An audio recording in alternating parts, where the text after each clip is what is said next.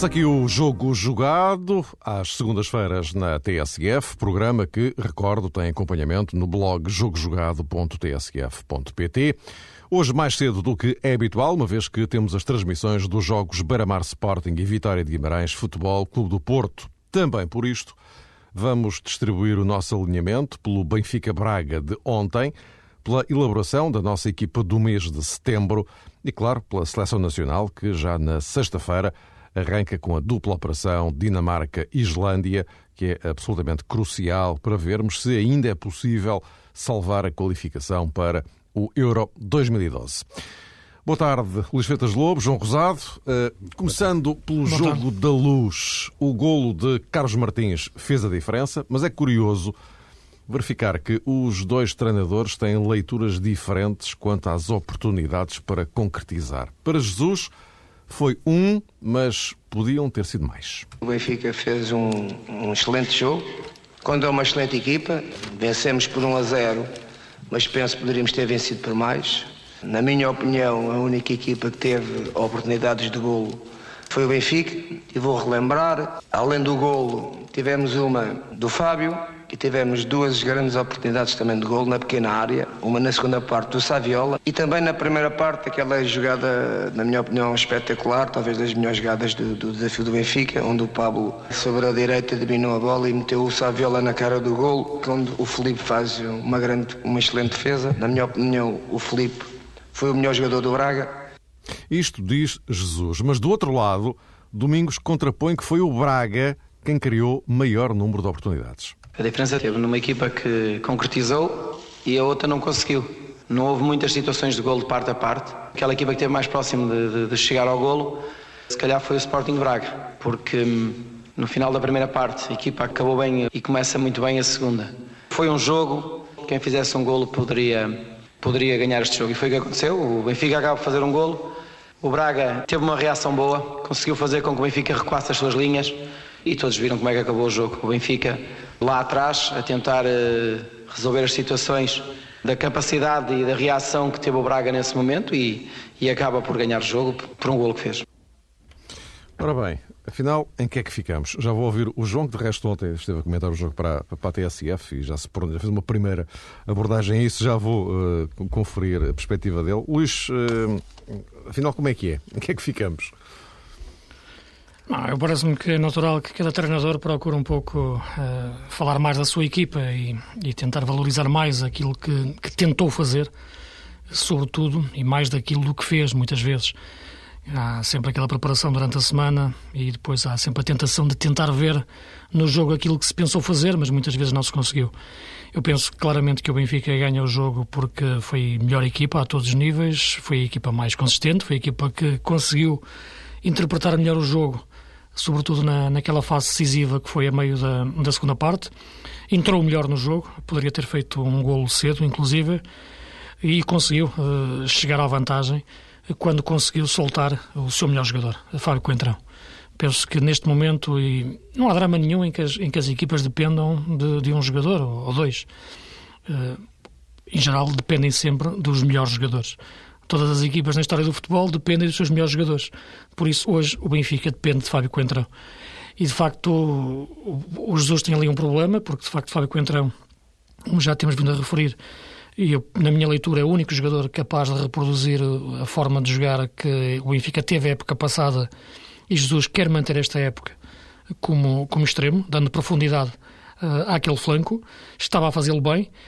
Mas hoje, mas ontem, naquele jogo com o Braga, e pensando sobretudo na segurança defensiva, teve que o puxar novamente para trás. A equipa perdeu a profundidade a, profundidade, a, atacar e notou-se isso na maior parte do tempo do jogo. O Domingos também montou a estratégia pensando em fechar a porta por esse lado com a colocação do, do Salino, mas a verdade é que quando o Domingos eh, alterou uh, essa forma de jogar, penso que, que já, já trazia pensada essa estratégia, puxando o Salino para o meio, abriu um pouco esse espaço na, na, naquele flanco, onde apareceu o Fábio Coentrão. E naquela subida do Fábio, a bola entrou por aquele flanco e depois há o cruzamento e o remate. Mas uh, o problema para o Braga, a vantagem, a qualidade, a virtude para o Benfica, esteve na, na, na como a bola entrou no flanco esquerdo. E, portanto, é, é um por maior que eu penso que diz muito sobre o que é hoje o Benfica. para o bem e para o mal, depende muito do Fábio Coentrão. E eu penso que o Jorge Jesus tem que encontrar uma solução em que o Fábio, de facto, possa jogar mais vezes naquela posição ou aparecer mais vezes naquele espaço. no nosso campeonato, frente a outros adversários, isso é mais possível, e até colocar o Fábio a extremo desde o início, com adversários mais exigentes, como foi o Braga ontem, que foi, na minha opinião, a equipa mais difícil que, o Benfica defrontou esta época, uh, depois, de, como é evidente, do jogo da Supertaça, uh, já era difícil colocar o Fábio como extremo. Mas quando o Fábio apareceu naquele espaço, o Benfica foi outra equipa, foi a melhor equipa. Uh, e neste momento eu penso que, que este campeonato tem, tem dois nomes, Fábio Coentrão e Hulk, são claramente os jogadores que, que não são desta, desta história. São jogadores à margem de toda a história que têm sido estas, estas primeiras sete jornadas. É, esta questão que tem muito a ver com as oportunidades de gol contabilizadas pelos dois treinadores, eh, muitas vezes alastra até no comentário a outros jogos e notamos aqui divergências claras.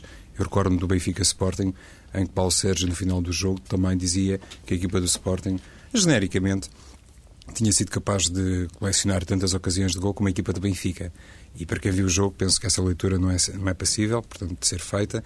E ontem, creio que Domingos Paciência uh, num certo sentido, também acabou por imitar Paulo Sérgio, dizendo que a equipa do Braga tinha sido capaz de fazer um futebol atacante e tinha também desperdiçado uh, inúmeras, entre aspas, ocasiões. É como diz o Luís. Os treinadores no final dos jogos, uh, sobretudo os treinadores que perdem, tentam sempre puxar qualquer coisa de positivo, pelo menos para o domínio público. Depois a conversa no balneário, o, o diagnóstico que é feito à exibição da equipa, aos erros que foram cometidos, tudo isso remete para provavelmente filosofias diferentes. Mas quando se está em conferência de imprensa e perante os jornalistas e quando os treinadores têm a percepção que os adeptos eh, esperavam um resultado positivo, seja um empate, seja uma vitória, e são confrontados com uma derrota, a partir daí é quase obrigatório fazer um raciocínio diferente e muitas vezes eh, dizer aquilo que ao fim e ao cabo não se viu, mas faz parte da estratégia, conforme uh, fez parte da estratégia de Domingos Paciência, antes do jogo dizer que estava com muita vontade, obviamente, de sair do Estádio da Luz com os três pontos e mais do que isso, cavar realmente uma diferença grande face à equipa do Benfica. O, o problema em torno de Fábio Coentrão, uh, que o Luís também uh, sublinhou, arremete-nos para outro aspecto, na minha opinião, tem a ver com a composição do flanco direito do Benfica. Porque na esquerda, Coentrão pode jogar às vezes como extremo e pode jogar como lateral.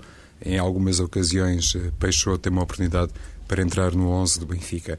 O problema é o corredor direito, porque não pode, obviamente, Carlos Martins funcionar como flanqueador.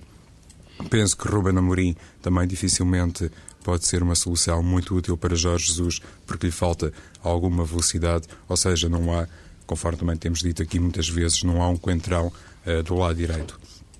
Ontem, Sálvio acabou por ser lançado por Jorge Jesus, um bocadinho à semelhança daquilo que tinha feito na Alemanha diante do Schalke, mas é ainda um jogador eh, sem ritmo e é, eh, é esse desequilíbrio, é essa situação preocupante no lado direito que essencialmente atrapalha muito a da tal dinâmica atacante do Benfica e impede, penso eu, Jorge Jesus, de ter eh, um 11 suficientemente calibrado pelos corredores. Eh, Domingos Paciência. São problemas diferentes, não é? é? Dois flancos, dois problemas diferentes. Sim, Luís, um porque Gaetan muitas vezes, que, que, é um escardino, como se sabe, até Sim. é experimentado no lado direito, mas não é um jogador também muito rápido.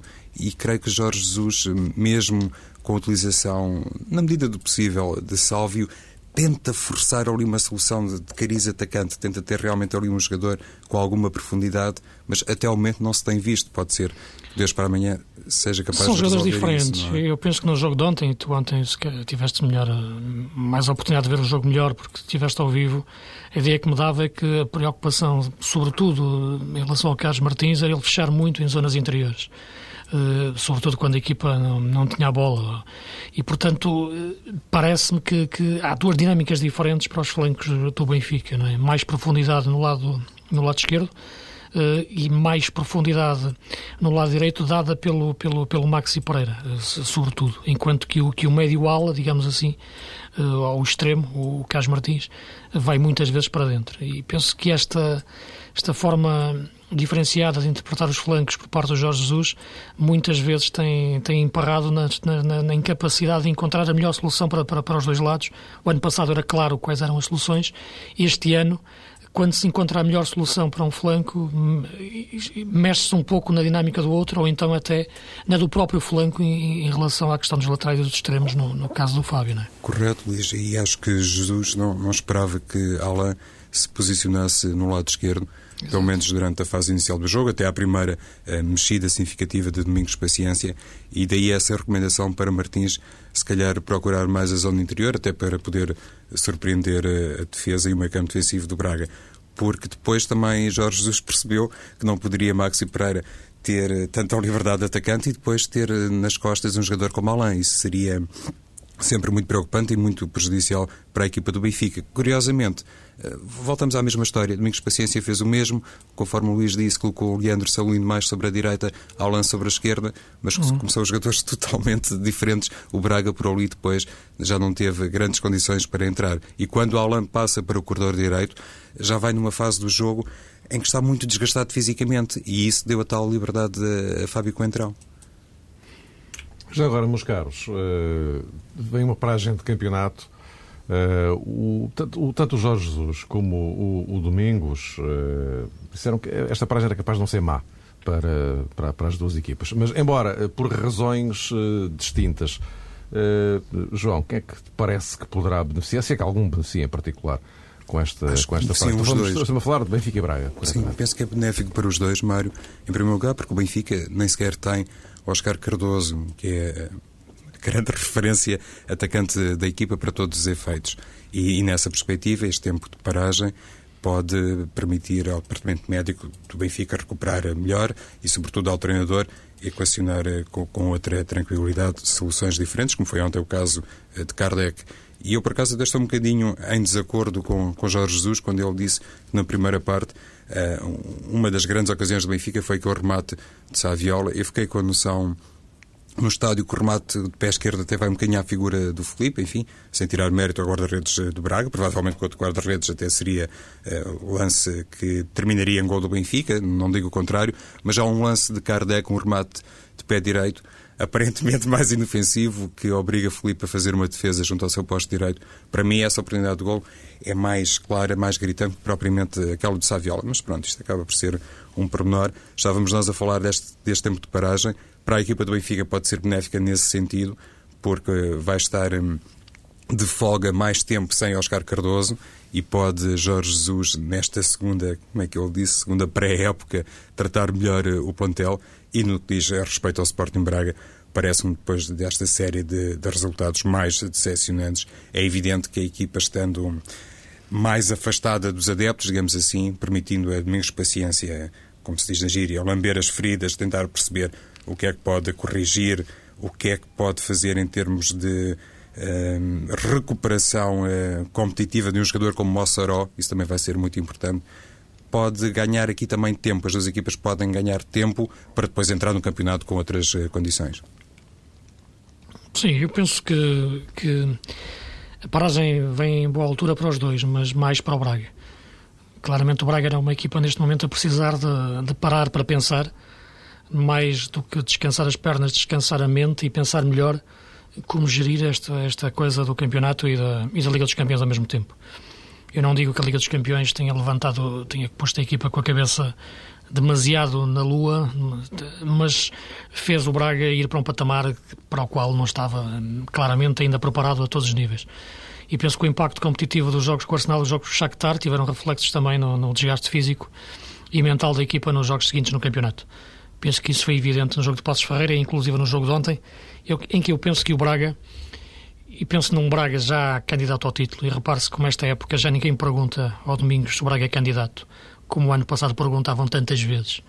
Uh, durante as primeiras jornadas, e eu penso que isso é uma vitória de facto de, do clube e da equipa e, e de todo o grupo que conseguiu esse estatuto de ser candidato com naturalidade, o que não é fácil no, no nosso futebol, para, para além dos três grandes. Mas eu penso que esse Braga, já candidato, ontem eh, entrou em campo com uma estratégia demasiado condicionada eh, ao adversário. Isto é, acho que o Braga mudou demasiado a sua forma habitual de jogar, até o seu sistema tático, para tentar travar o sistema tático e a forma de jogar do, do Benfica. E penso que isso retirou, na maior parte do tempo, autodeterminação de jogo ao Braga na saída para o ataque. Eh, independentemente dessa questão, que me parece importante para uma equipa pensar grande e para ser grande, tem a ver a questão de, do desgaste. E penso que neste caso o Braga precisa mais que o Benfica, porque não está habituado a gerir este tipo de situações. A época passada, inclusive, jogou só o campeonato uh, a top. Uh, e o Benfica parece-me que está num, num, num, numa fase clara de crescendo. É evidente que há uma questão de recuperação física, mais do que estado físico, é a recuperação que se fala, mas penso que a equipa aí, a esse nível, tem, tem dado bons sinais, embora ontem se notassem alguns casos particulares, não no coletivo, não estava um Saviola demasiado desgastado, por exemplo, na parte final, mas mesmo assim havia um Aymar com uma disponibilidade total para defender nos últimos minutos, o que é, o que é notável. Portanto, penso que o Benfica sim, bem, desse ponto de vista, e não me parece que esta paragem venha numa altura especialmente boa para o Benfica. Para o Braga, penso que sim. Só para reforçar muito rapidamente aquilo que o Luís disse, a propósito da estratégia do Braga, concordo inteiramente, muito condicionada, muito em função do Benfica, até porque o Luís Aguiar chegou muito distante da zona onde estava a bola durante a primeira parte e depois, quando tenta retificar, eh, o Luís inclusivamente passa o Hugo Viana para a frente do Luís Aguiar e a equipa melhorou um bocadinho tivesse outra condição física o Viana e provavelmente até o Benfica teria mais dificuldades no início da segunda parte. Mas é verdade, tudo muito em função do adversário, inclusivamente, penso eu, claro, a colocação de Alan no lado esquerdo do ataque.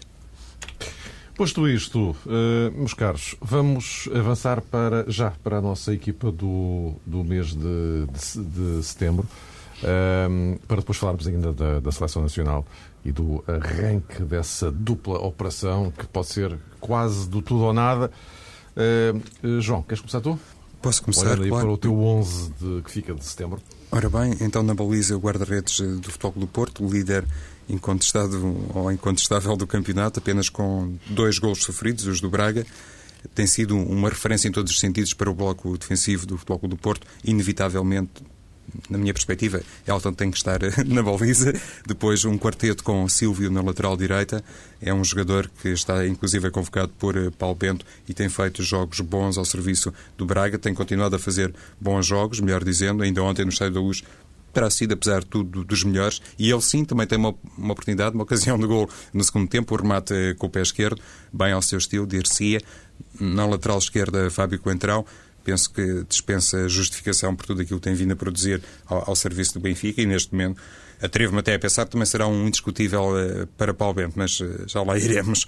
A dupla de centrais é composta por um jogador do Vitória Guimarães que eu já apreciava bastante do Passos de Ferreira, que é o Ricardo, um jogador muito polivalente, parece-me sempre muito sereno na abordagem dos lances. Penso que não acusou muito, eh, nem faria sentido olhando para aquele que eu imagino ser também o seu perfil. Não acusou muita mudança de clube, parece-me ser um, um luxuoso, palpa toda a obra este Ricardo, e depois eh, vou escolher como parceiro do eixo defensivo Maicon tem feito jogos, na minha opinião, eh, sempre em crescendo na equipa do Futebol Clube do Porto, apesar agora deste ingresso de Otamendi.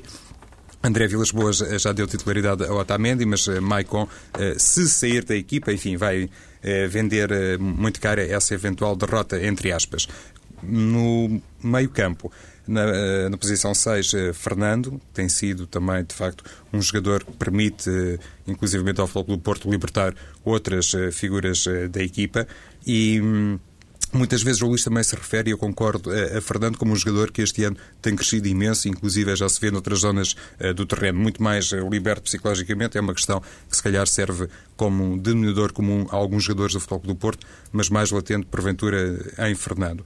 Depois, João Motinho, que não acusou, eu há pouco estava a falar de, de Ricardo Moutinho, parece que jogou sempre no Futebol do Porto, é aquilo que se costuma dizer a propósito dele, tal a forma como ele se enquadrou na equipa e como inclusivamente condiciona a movimentação de outros uh, futebolistas com mais tempo, logicamente, no Dragão.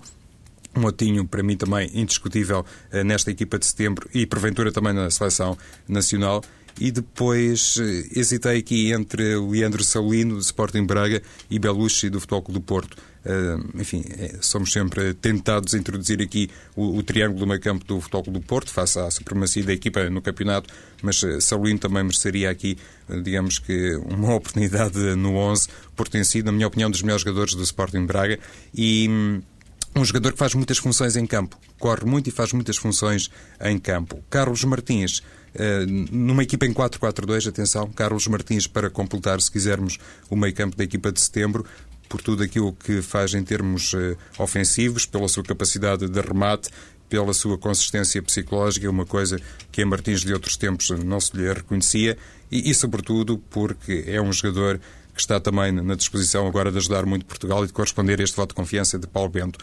Eh, resumindo o meio campo, com Fernando Saulino, Moutinho e Carlos Martins, dupla atacante, eh, dois jogadores eh, muito rápidos, muito velozes, um deles talvez o jogador do campeonato, o Luque, já o, Luís há pouco se referia a ele, tem feito gols, é o melhor marcador, é realmente um portento. E gol da Académica de Coimbra, que jogando neste 4-4-2, aqui numa posição um bocadinho mais interior, mas eh, tem feito também golos muito bons, é um jogador muito rápido. Houve um momento no futebol português em que ele parecia muito atrapalhado pelas lesões, mas atualmente está realmente como figura, penso eu, eh, de referência no ataque eh, de uma académica, que também tem dado que falar no Campeonato Português. Luís Miguel. Olha, eu olhei para, para vários jogos deste campeonato e penso que até agora Sinceramente, temos tido boas equipas. Eu penso que existe uma, uma depressão generalizada no país, a, a, vários níveis, mas falando só de futebol, também existe essa tendência. Mas eu penso que se olharmos com um bocadinho mais de atenção, eu acho que este ano temos tido melhor futebol. As equipas estão melhores, é verdade que que os adeptos que, criticam muito as equipas e os jogadores, mas também, também já não existem adeptos como antigamente. E, portanto, também, também se nota nos estádios cada vez menos. Já ninguém quer ir para trás da baliza de pé como, como, como nós íamos. E eu acho que é que, é que se gostava de ver futebol. Enfim, isto foi um pequeno, um pequeno desvio. Agora, fala... Mas é verdade. Fala... É verdade. É verdade. É verdade, já não há adeptos como antigamente, não é só os jogadores. O velho peão. Exatamente. Exatamente. O velho peão, exatamente. Mas a minha equipa, e então olhando para essas equipas todas, eu na baliza ponho o guarda-redes do Leiria, o Gotardi. Tenho gostado muito deste guarda-redes, eh, que, que, que eu penso que tem presença, sai muito bem da baliza, consegue ler muito bem aquele espaço nas costas dos defesas, joga bem com os pés, faz boas defesas, eh, é seguro. Eu gosto bastante deste guarda-redes. Conheço mal ainda, mas por aquilo que eu tenho visto, estou a conhecê-lo agora, né? ele chegou agora, eh, e parece-me de facto que, que é um bom guarda-redes que está aqui. Olhem para ele com mais atenção. Uh, depois, laterais, o Silvio e o Coentrão. O Silvio na direita, claro. Continua a bater muito nessa tecla, como já batia o ano passado. O Silvio, lateral direito. Um lateral direito top. Na esquerda é igual a, a milhares. Centrais, o Luizão, que eu acho que está a ser de facto um pouco o alter ego da equipa do Benfica. Uh, Coloca-se bem, defende bem, grita, faz faltas, uh, vai à frente, fortíssimo jogo aéreo ao lado dele, um jogador que eu ainda tenho dificuldades em, em, em, definir bem, porque eu gosto dele, mas ele depois, na maior parte dos jogos em que eu estou a gostar de, de o ver jogar, ele comete um erro. E, e então mudo de opinião. Que é o Felipe Lopes do Nacional da Madeira. Uh, olho para ele a ideia que eu tenho sempre de um bom central, mas muitas vezes ele, ele comete sempre um erro ou dois por jogo que compromete a, a ideia muito positiva que, que eu tenho dele se ele conseguir fazer um jogo sem cometer um erro, então sim, eu coloco mesmo de top numa equipa de caras. Mas mesmo assim vou-lhe colocar. Eh, eu não me lembro dele, dele a cometer erros, pelo menos esta, nesta, neste mês, e portanto punho o Filipe Lopes no Nacional da Madeira. Depois, no meio-campo, o Carlos Martins, de facto, pela, pela garra, pela entrega, pelos golos e pela, e pela ida à seleção, que de facto é, é uma lição de vida e também uma lição do, do Paulo Bento, nesta forma como, como, como chama um jogador que, que em conflito no Sporting. O Diogo Melo, que, que eu tinha visto jogar tão bem a época passada no Portimonense e que está a confirmar este ano na Académica de Jorge Costa o, o seu bom futebol, é um excelente médio. Não é muito intenso no sentido de ir, não o vemos a correr muito, mas vemos-lo a, a jogar bem. Depois, também pensando num 4-4-2, eu jogava nos flancos com, com extremos. O Sugul, como disse o João, de facto, é um jogador com uma velocidade tremenda. Eu acho que ele ficou o melhor jogador a partir do momento em que aprendeu a, a, a, trabalhar melhor a velocidade, a utilizar melhor a velocidade e a saber onde é que estava o travão. A partir do momento em que ele percebeu quando é que tem que travar, uh, percebeu quando é que tem que fazer um passe ou até um remate. E até agora temos visto o Sugu, uh, de facto, numa forma tremenda, embora eu acho que uma equipa com o Sugu necessariamente transforma-se quase sempre numa equipa de contra-ataque, pela velocidade que ele tem. Do outro lado, também para um jogador muito rápido, daqueles que nós achamos sempre que pode passar eh, ao lado de uma grande carreira se não se puser atento, mas ele ainda tem idade para, para, para, para mostrar isso, que é o Paulo Sérgio, do Olhanense. E com isso também simbolizar um pouco o excelente campeonato que a equipa do, do Daúde Vaquirá está a fazer.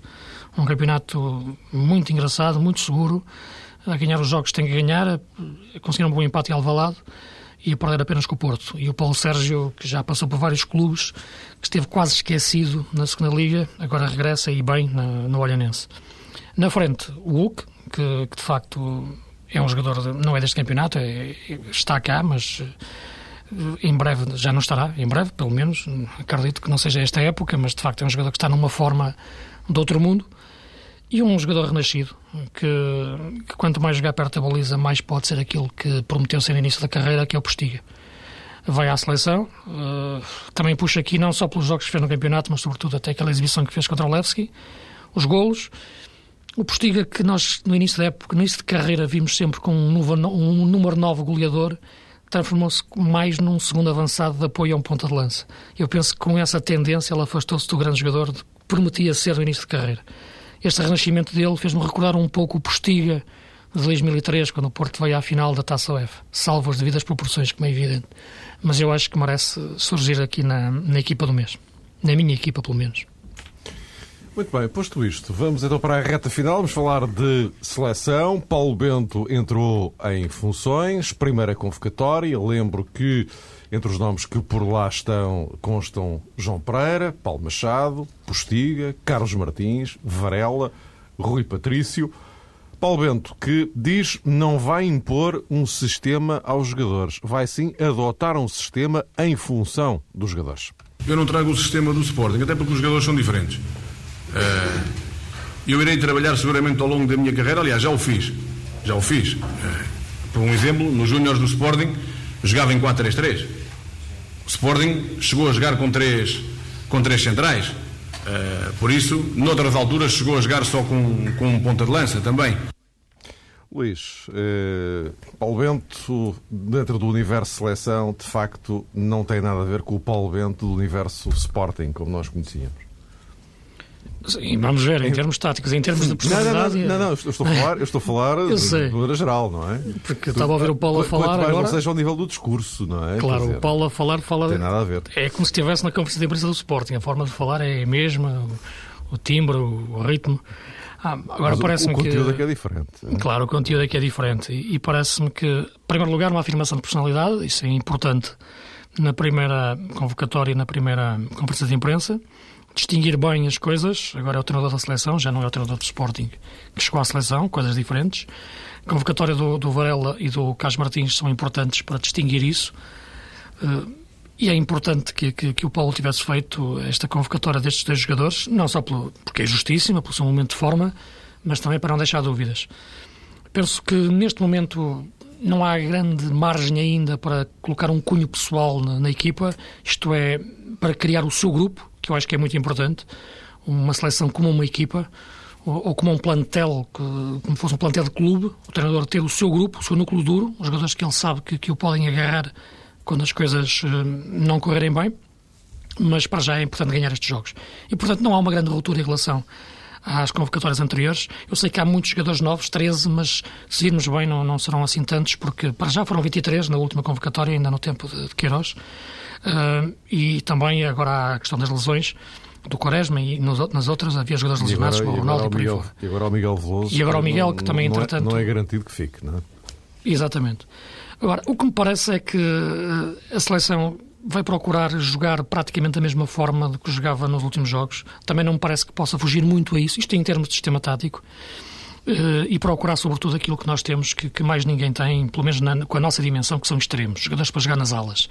E portanto, uma equipa que tem Quaresma, Nani, uh, Cristiano, Cristiano Ronaldo, Varela, já não tem Simão, infelizmente, ainda tem que pensar muito numa estrutura que privilegia um 4-3-3 ou um 4-2-3-1, pelo menos a utilização dos flancos de forma natural como, como extremos. Isso foge um pouco, como é evidente, ou completamente, àquilo que, que o Paulo fazia na, na, no Sporting. Portanto, é natural que ele tenha frisado bem esta tecla de que não vai recorrer ao sistema anterior de forma preferencial, embora o possa recorrer de forma circunstancial, eh, porque, de facto, os jogadores que estão agora dizem claramente, eh, falam taticamente de outra forma. E, portanto, esta, esta afirmação do Paulo é, é perfeitamente lógica, normal, Agora é importante que também na cabeça os jogadores mudem, tudo mude.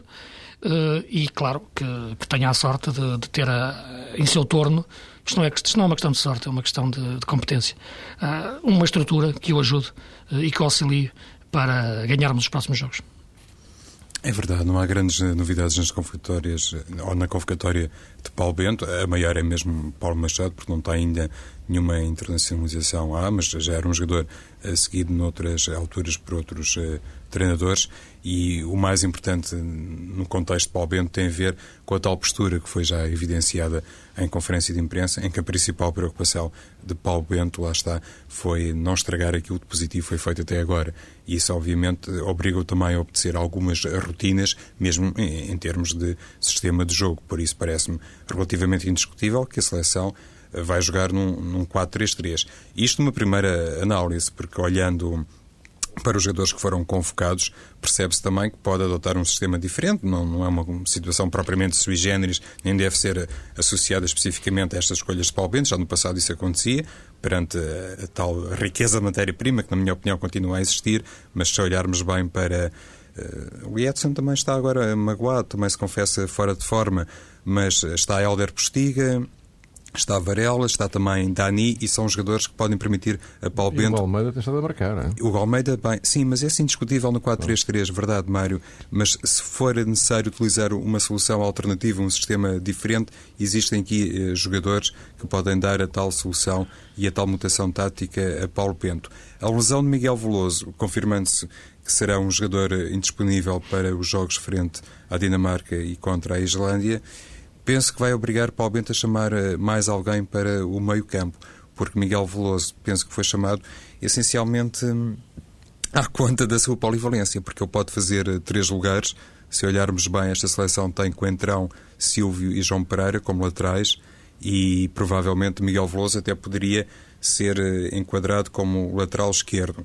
Não é uma coisa que ele goste de fazer, não gosta de desempenhar esse lugar, mas também serve, como sabe, como defesa central, como trinco e uma das eh, questões primordiais que provavelmente vai saltar Paulo Bento na hora de fazer a equipa tem a ver com a composição do eixo defensivo. E nessa ótica parece-me que Ricardo Carvalho e Bruno Alves deverão continuar como defesas centrais ou deverá continuar eh, esta dupla como a dupla de defesas centrais na seleção, com o Pep provavelmente a jogar no meio campo, em nome da tal eh, rotina que é preciso preservar.